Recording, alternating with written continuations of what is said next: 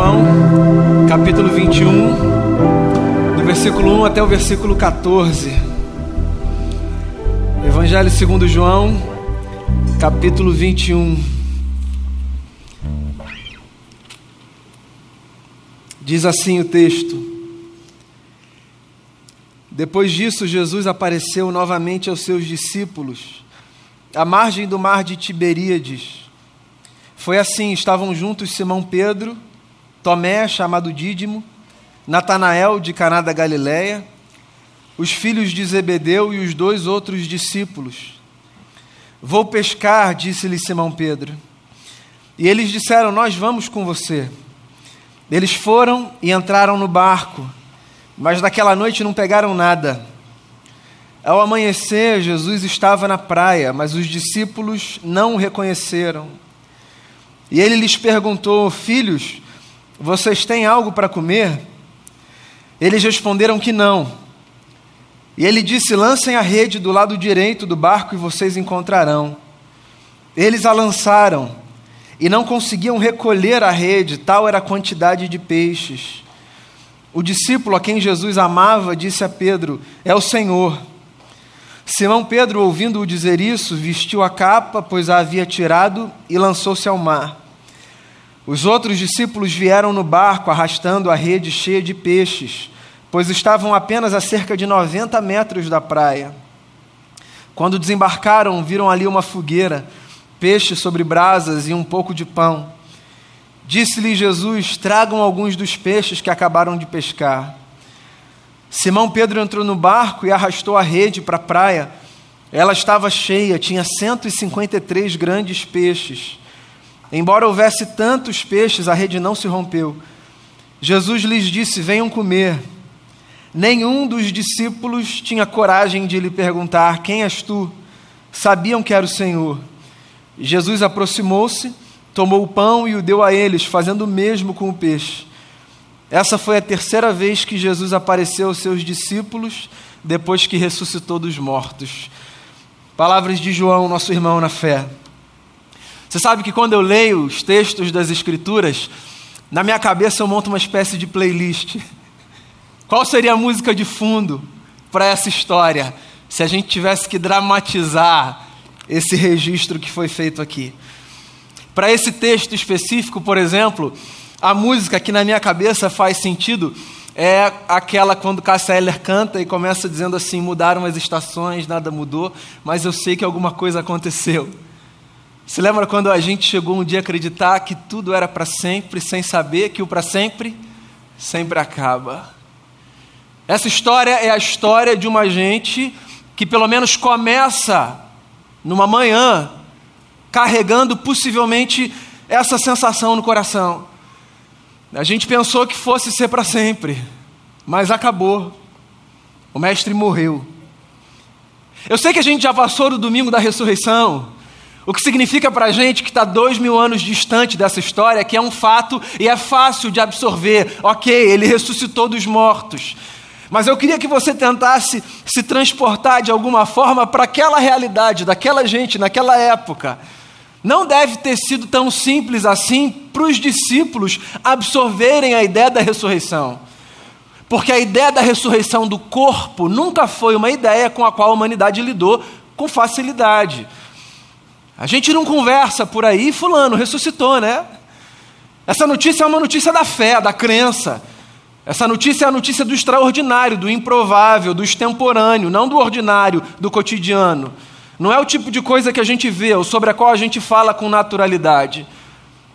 O que significa que para os discípulos de Jesus, mesmo depois de algumas aparições, ainda era muito difícil absorverem a ideia de que o Mestre de fato estava ali. Está ou não está? É ele ou é uma espécie de espírito? Como é que é? Vai ser a mesma coisa ou não vai ser? Todas essas dúvidas seguramente pairavam na cabeça daquela gente que tinha dedicado os três últimos anos da sua vida à causa do Evangelho, mas que tinha visto também o seu Senhor morrer sob o poder do império opressor. Você acha que os discípulos não tinham medo? Que só porque Jesus ressuscitou para eles tudo era uma grande festa? Você acha que não devia ter passado pela cabeça daquela gente? Será que vale a pena a gente continuar? Tudo bem, foi maravilhoso, mas acabou. As coisas acabam. Foram três anos incríveis, mas a gente pode guardar na memória. Vamos fazer outra coisa. Vamos voltar a fazer o que a gente fazia, muito perigoso. Mataram o Senhor. Se mataram o Senhor, o que, que não vão fazer com a gente? Destruíram o líder. Vocês acham que não vão fazer pior com a gente? Tudo isso devia atravessar a mente e o coração daquela gente que seguia Jesus. E eu acho muito interessante que nesse texto que eu li, João conta para a gente que os discípulos estavam no mar de Tiberíades, que também era conhecido como Mar da Galileia. Por que eu acho interessante esse relato? Porque é curioso, não é, o fato de que depois da morte de Jesus, os discípulos voltaram exatamente para o lugar onde a história deles tinha parado quando Jesus os convocou. Alguns dos discípulos que estavam ali foram os mesmos que três anos antes tinham sido convocados por Jesus no mesmo lugar. Simão, os filhos de Zebedeu, esses homens eram homens que trabalhavam na pesca ou nessa indústria, uns pescando de fato, outros costurando redes. A vida deles era ali antes de encontrarem Jesus. Aí eles suspenderam aquelas atividades porque um mestre os convocou três anos antes, lembra? Dizendo assim: venham após mim, que era exatamente a convocação que um rabino fazia para os meninos. Venham após mim, larguem as redes, eu farei de vocês pescadores de homens. Três anos antes, Jesus tinha mudado drasticamente a história daqueles meninos. Só que o final foi diferente do que eles esperavam: Jesus foi morto. E por mais maravilhoso que tenha sido, se Jesus foi morto, eles voltaram exatamente para o mesmo lugar de onde eles tinham abandonado tudo para seguirem Jesus. De alguma forma, isso funciona como um espelho daqueles momentos da vida que a gente se aventura e a gente resolve sair do ordinário fazer um negócio completamente diferente, mudar de área, arriscar um negócio novo. E a gente diz assim para a gente ou para as pessoas mais próximas: na pior das hipóteses, eu volto para fazer o que eu já sei fazer. Eu vou tentar aqui, não custa nada. Se nada der certo, eu sei para onde eu posso voltar. Então, os meninos que seguiam a Jesus, porque eles eram jovens para o contexto da época, eles voltaram para aquele lugar para fazer o que eles sabiam fazer. O que eles sabiam fazer? Pescar. E eles vão para o mar de Tiberíades. Eles recomeçam a vida, porque simples assim, e todo mundo sabe disso. Não deu certo? A gente vai recomeçar. O nosso nome é resiliência, ou não é? A gente apanha daqui, sofre dali, tenta, e se não consegue, de alguma forma a gente vai recomeçar. E se alguém perto da gente pensa em desistir, o que, que a gente fala para esse alguém? Não desiste, não, vamos recomeçar. É engraçado como existe uma espécie de empatia que nos une a todos, mesmo que nós não nos conheçamos intimamente, quando nós estamos diante de pessoas que estão prestes a desistir, a ideia da desistência, desse abandono total, ela é tão aviltante, porque de alguma forma ela comunica uma espécie de abandono da luta pela vida, que mesmo diante de quem a gente não conhece, a gente se arrisca a dizer: não desiste, não, ou então faz outra coisa, não para continua, não para de lutar.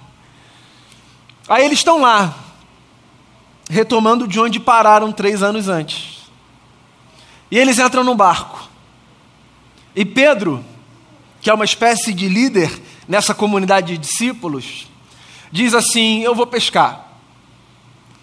Já estava anoitecendo. Aquele lugar era a casa deles. Aquilo era o que ele sabia fazer.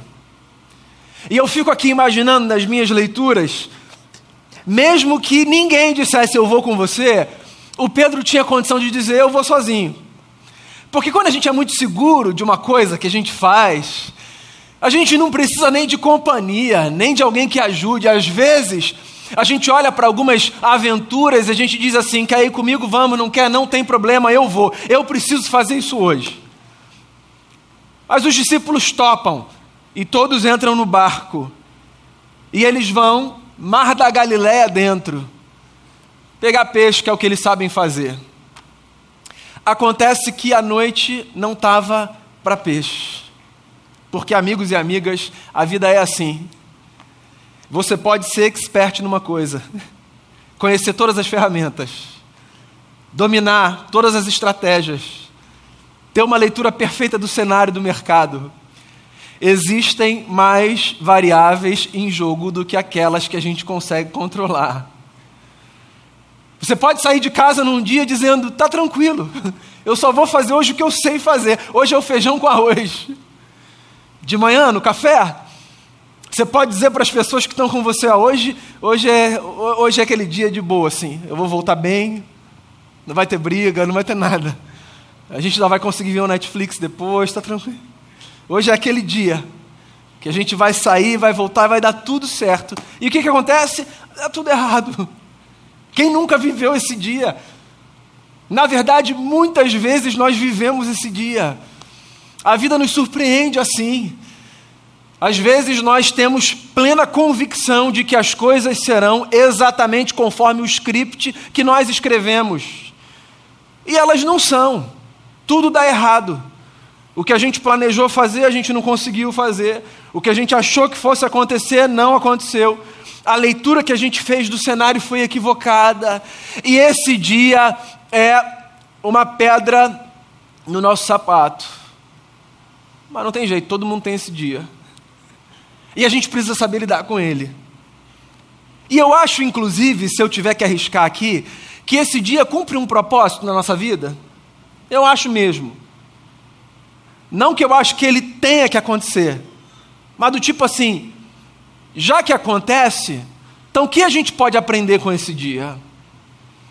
Esse dia que tudo sai errado, esse dia que o nosso script é virado do avesso, eu acho que ele cumpre na vida o propósito de nos lembrar que nós não somos tão absolutos nas nossas leituras, inclusive da nossa própria história, como nós julgamos às vezes. Esse dia ele cumpre um propósito de fazer a gente baixar um pouco a bola quando a gente sai muito seguro.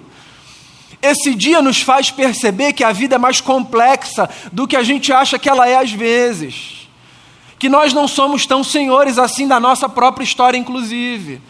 Por quê? Porque na história de cada indivíduo, da minha, da sua e de cada indivíduo, existem mais variáveis em jogo do que a gente pode imaginar.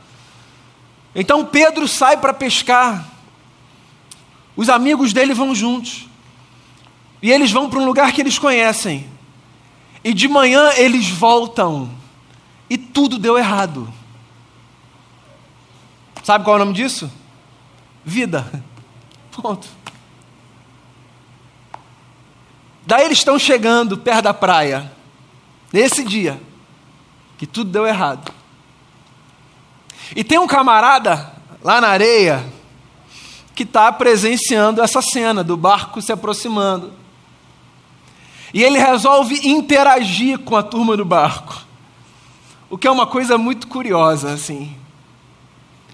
Porque se eu estou lendo a história direito, esse dia que você acha que tudo vai dar certo, mas que tudo dá errado, é exatamente o dia que você não quer interagir com ninguém. Nesse dia, se você puder chegar no seu prédio e não encontrar com ninguém no elevador, você vai agradecer a Deus. E se você conseguir chegar em casa e ninguém pedir um favor, você vai dizer obrigado, Senhor. Porque esse dia é o dia que você quer passar invisível pela humanidade. O dia difícil, o dia da dor, o dia possivelmente da palavra atravessada, da resposta dura. O dia que os outros que se encontram com você se olham entre si e dizem assim: o que aconteceu, cara? Só fiz uma pergunta, só perguntei se ia jantar. Esse é o dia que você não quer encontrar ninguém. E eles estão voltando. E tem um sujeito estranho na praia que resolve conversar com eles. E aí? Pegaram muito peixe? É o retrato daquela hora que você respira conta até 10 e diz assim: Eu vou usar a educação que meus pais me deram, não é? Porque é aquela hora que você tem a resposta pronta na língua. Claro, tá vendo o barco aqui, ó? Isso aqui tudo é peixe, ó. É a hora que você tem aquela resposta pronta. Mas você diz assim: vou respirar. Meu pai e minha mãe me ensinaram de criança a responder com educação, a não ser rude, grosso, deselegante. Pegaram muito peixe. Mais do que isso, o camarada que está na praia ainda diz assim: por que, que você não joga do outro lado?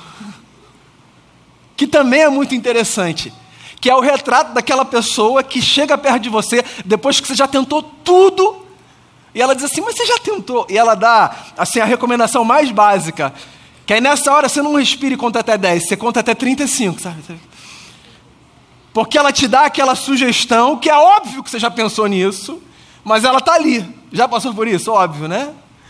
Você está lá, você tentou de tudo, você pensou em todas as coisas, você conversou com pessoas, você está debruçado sobre o problema faz tempo, mas sempre tem alguém que chega com uma solução. Eu até acredito assim na boa vontade, mas tem horas que a gente não quer lidar com essa boa vontade assim, tem horas que a gente quer sumir, sabe, ficar numa espécie de casulo existencial. Por favor, não apareça na minha frente. Se já tentaram jogar do outro lado, joguem do outro lado. Joguem do outro lado. Surpreendentemente, Pedro e os discípulos, ao invés de reagirem com toda essa construção aqui, obviamente, que eu estou fazendo, resolvem obedecer a voz, se dão ao trabalho. Já perto da praia, é improvável que haja alguma coisa ali, eles resolvem jogar do outro lado. E aí, quando eles jogam do outro lado, o que o texto diz é que eles não conseguem puxar a rede de tanto peixe que havia. Especificamente, 153 grandes peixes, é o que diz o texto. E eu fico imaginando nessa hora, esses homens se entreolhando e conversando entre si com os olhos. Porque quando a gente tem intimidade com as pessoas, a gente conversa com os olhos, certo? A gente olha, a gente diz muita coisa. Palavras não são necessárias. E aí, João, que curiosamente se identifica constantemente como o discípulo a quem o Senhor amava, dá licença, olha para o Pedro e diz assim: Pedro é o Senhor, certeza que é Ele. E aí, Pedro, porque é quem é, porque cada um é de um jeito. Não quer nem saber que os amigos não estão conseguindo puxar a rede. Ele pula do barco e sai correndo. Coloca a capa, o que é muito interessante. Porque pensa, para a nossa cultura, se você vai ter que pular do barco e vai se molhar, o que, que você faz? Você tira o máximo de roupa que você puder, né? Levanta aqui. Ele coloca a capa. Que é interessante. É um sinal de honra. De alguma forma ele está dizendo assim: eu sei quem está lá. Deixa eu me cobrir. Deixa eu me cobrir. Deixa eu respeitar. Isso é para a cultura daquele homem naquele tempo. Eu sei quem está lá. E ele sai na frente. E os discípulos vêm puxando essa rede pesada, cheia de peixe. O improvável do improvável. E eles chegam na praia, tem uma fogueira, eles fazem um churrasco de peixe. E a parte mais bonita da história, para mim, é João dizendo assim: ninguém ousava perguntar quem era, eles sabiam que era o Senhor. Ninguém ousava perguntar absolutamente nada. Ninguém tinha coragem de dizer quem é o Senhor, hein? Porque eles sabiam lá no fundo do coração que aquilo ali só podia ser coisa de Jesus. Você pode estar lendo a história, me ouvindo falar aqui e pensando aí no seu lugar. Sim, claro. Na verdade, na hora da rede cheia de peixe, esses caras devem ter matado a charada, porque uma vez antes já tinha acontecido uma pesca maravilhosa. Esse episódio já tinha ocorrido ao longo dos três anos do ministério de Jesus, antes da morte e da ressurreição. Já tinha acontecido uma pesca maravilhosa, mais ou menos nos mesmos termos. Então você pode olhar para esse texto e pensar assim: ah, esse texto é uma reedição da pesca maravilhosa. Não é. Esse texto não é uma reedição da primeira pesca maravilhosa. Esse texto é uma reedição da primeira convocação dos discípulos. Não é que Jesus está mais uma vez fazendo um milagre, a saber, o milagre de multiplicar naquela rede peixes que não existiam. O milagre que Jesus está fazendo aqui é o milagre de fazer com que a sua voz ainda tenha esse poder de comando no coração de uma gente que viu o seu corpo ser ferido na cruz do Calvário e que tinha dúvidas se de fato ele continuaria sendo o mesmo que era antes. O que está acontecendo aqui, em João 21, é Jesus olhando para uns camaradas inseguros quanto à vida e de alguma forma dizendo assim: vejam, vejam se o coração de vocês ainda arde, com o mesmo tom de voz. Vejam se vocês ainda são capazes de obedecer ao mesmo comando que um dia vocês obedeceram de um estranho que apareceu e disse: Venham me seguir. E agora é um outro estranho que aparece e disse: Joga do outro lado. Vejam se vocês ainda têm condição de obedecer, mesmo depois de tudo que vocês viram, mesmo depois dos reveses, mesmo depois da tragédia. Vejam se o coração de vocês ainda pulsa por essa voz, que de longe fala, mas que pode ser identificada como a voz do nosso Senhor. Esse texto é um texto maravilhoso, não porque ele coloca diante dos nossos olhos um milagre que Jesus fez. Esse texto é um texto maravilhoso porque ele coloca diante de nós um milagre que Jesus continua a fazer. O milagre de transformar dia após dia o nosso coração num coração sensível à voz do Mestre, mesmo quando as circunstâncias enrijecem a nossa alma e petrificam o nosso coração. A pergunta do texto não é você já viu peixe aparecer onde não tinha? A pergunta do texto é: você continua a acreditar na voz de Jesus, mesmo quando as noites sombrias aparecem na sua história e quando os dias seguros e tranquilos se revelam difíceis e improváveis? Você continua a confiar na voz de Jesus? Você continua a acreditar que a voz de comando para a sua vida é a voz dele? que não precisa de força, de imposição, mas que pode sussurrar na alma. Você continua a acreditar que caminhar pela fé significa não precisar necessariamente de algumas informações objetivas do tipo quem é você, qual é o seu nome, mas simplesmente descansar no fato de que quando o coração discerne lá no fundo que é Ele, isso nos basta. Sim, quando o coração lá no fundo discerne que é Ele, isso nos basta.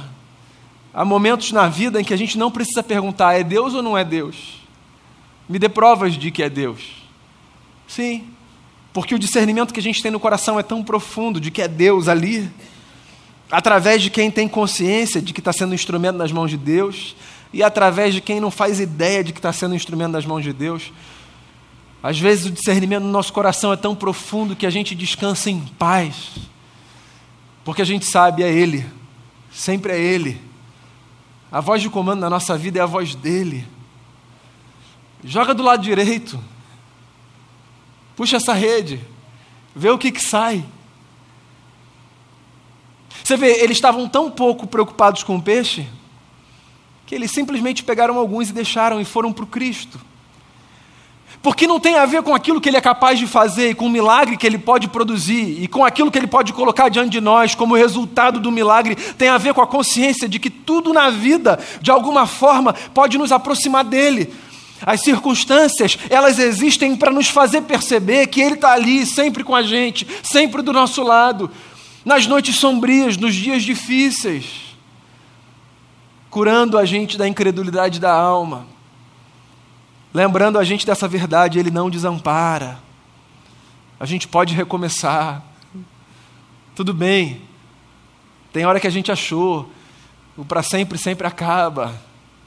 Mas lembra, a gente vive pelo poder da ressurreição. E o poder da ressurreição é essa força misteriosa que coloca diante de nós essa convicção que ninguém rouba da gente, de que na vida sempre existe a possibilidade de reflorescermos, mesmo nos solos mais áridos, mesmo nos dias mais difíceis. Esses episódios subsequentes à ressurreição são lembranças para o nosso coração. de que de onde a gente menos espera, Cristo aparece. Basta que a gente mantenha o coração aberto a essa voz que sussurra. E talvez você esteja nesse lugar de um ceticismo muito profundo, se perguntando a si mesmo aí, enquanto me ouve: mas como é que eu ouço essa voz? Como é que é esse negócio? E como é que eu tiro prova de que essa voz é a voz dele? Então, por um momento, deixe de lado só um pouquinho essa perspectiva absolutamente racionalista de viver, que afasta da gente possibilidades outras que não aquelas que a nossa mente consegue compreender. Tem mais entre o céu e a terra do que supõe a nossa vã filosofia, disse o poeta. Acredite nisso. Tem coisas que a gente não explica. Tem coisas que a gente não aponta, não toca, tem coisas que a gente discerne no coração. E os recomeços da vida geralmente têm a ver com esse discernimento no coração. Acreditar que a gente pode avançar mais, que dá para fazer de novo.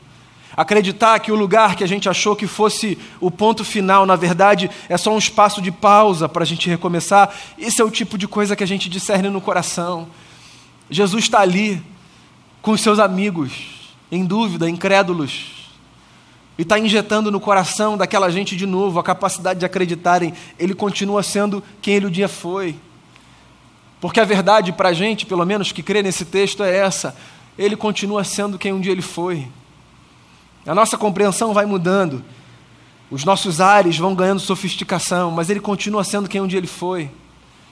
Ou seja, o Deus que eu aprendi na infância, na igreja onde eu cresci, cercado de amigos, ouvindo aulas dos tios e das tias, ele continua sendo aquele. As minhas percepções elas são alteradas pelas circunstâncias, elas vão ganhando sofisticação, que ora me ajudam a entender quem Deus é, ou seja, não é tão lúdico quanto parecia na infância, mas essa sofisticação, cuidado, ora também atrapalha. É, porque às vezes a gente acha nessa complexidade da vida adulta que Deus precisa ser elaborado demais, quando às vezes a vida nos faz lembrar que Deus é simples.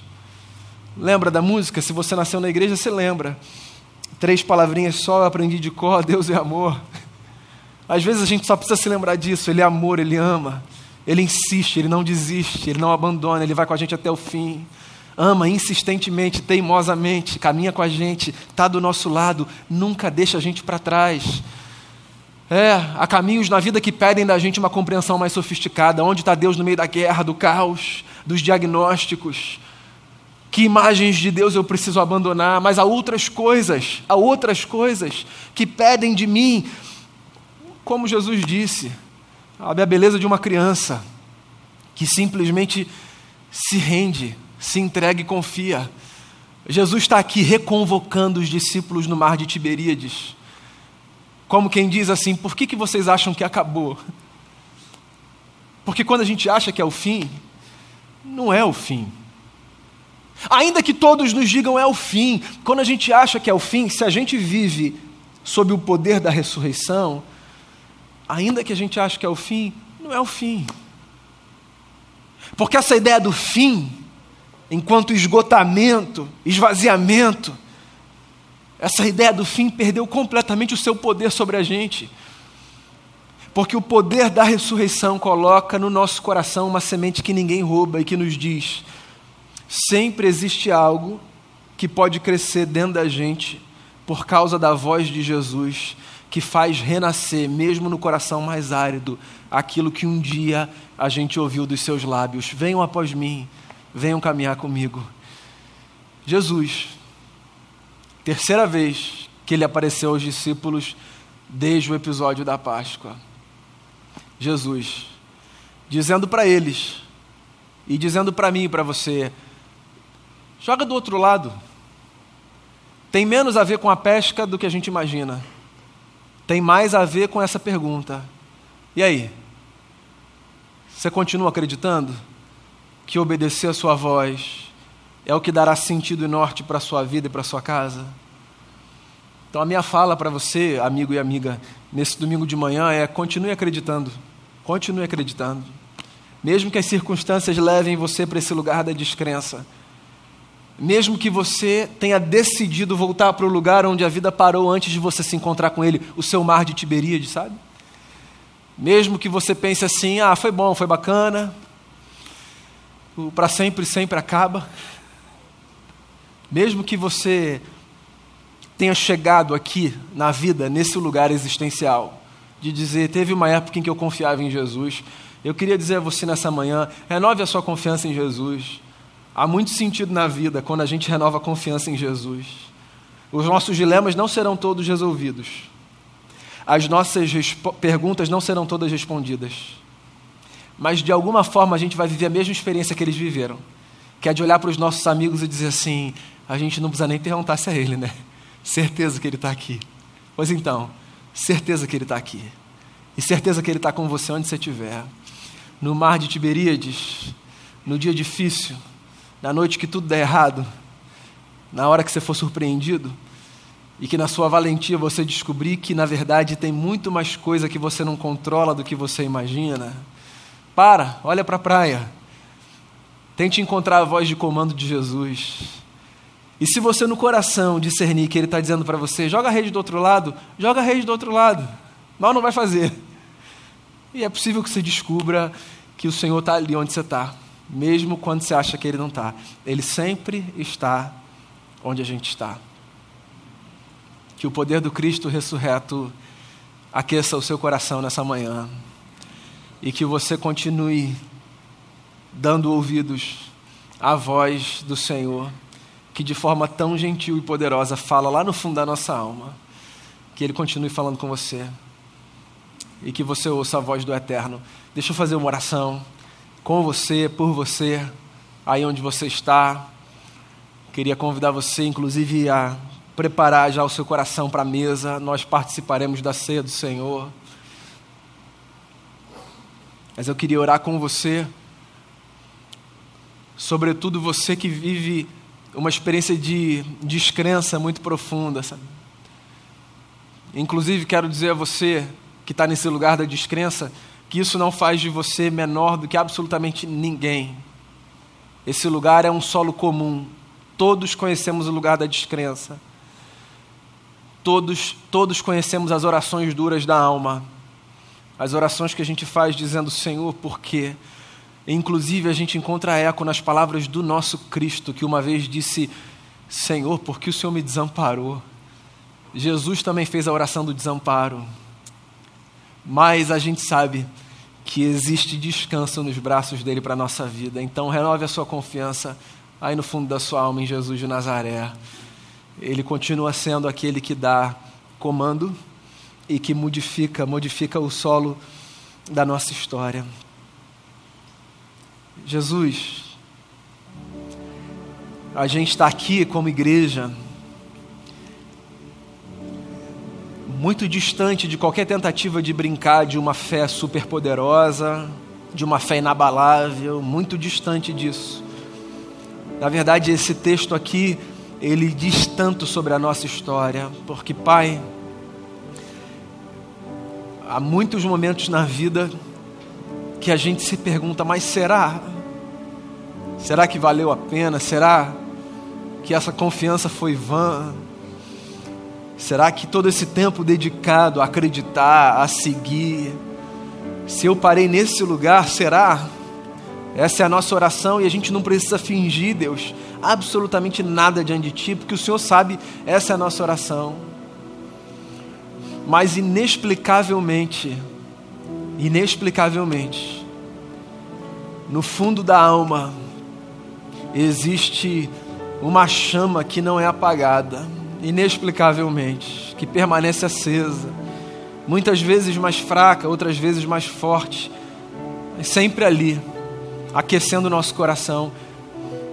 E sob a voz do teu comando, essa chama é reaquecida. E eu queria te pedir nessa manhã, de forma muito graciosa, que o Senhor reaqueça essa chama no nosso coração. E se a gente voltou para o nosso mar de Tiberíades, que o Senhor nos encontre com um delicioso churrasco de peixe na praia, dizendo: joga a rede do outro lado, vem para cá desfrutar dessa mesa posta. Por favor, Prepare-nos uma mesa diante dos nossos inimigos, que muitas vezes são os nossos medos, a nossa insegurança. Estão lá dentro, não do lado de fora. Prepara-nos uma mesa diante dos nossos adversários, Senhor. E faça o nosso cálice transbordar de alegria por sabermos que nós temos a Ti. Tu és o nosso Senhor. Deus é amor. Que isso embale o nosso coração. Faça o que o Senhor precisa fazer na nossa vida. Aquilo que não está ao meu alcance, ao alcance de ninguém. Faça isso na minha história e na história de cada irmão e de cada irmã. Em nome de Jesus. Amém.